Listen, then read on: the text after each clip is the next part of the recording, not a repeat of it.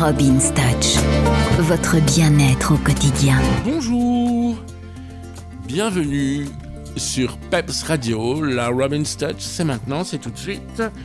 Alors aujourd'hui nous allons parler du miel et de la gelée royale. En effet, le miel et la gelée royale ont plein plein plein plein de pouvoirs magiques.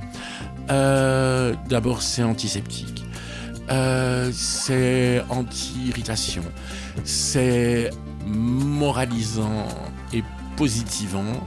Donc il faut pas avoir peur d'en mettre une cuillère dans un lait chaud, euh, dans une pâtisserie, dans un yaourt aussi, c'est sympa.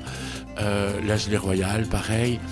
Euh, vous pouvez mettre une cuillère de gelée royale dans une tasse de thé, par exemple, un thé bien chaud avec un peu de miel, c'est excellent. Et si vous avez du thym à la maison, vous rajoutez un tout petit peu, un petit bout de branche de thym dans le thé avec du miel et vous allez voir que c'est à tomber, vraiment.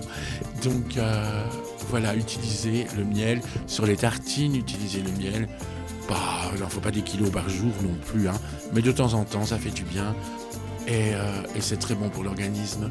Voilà, euh, c'était la petite touche d'aujourd'hui. Je vous souhaite une bonne soirée, je vous embrasse très fort. À demain.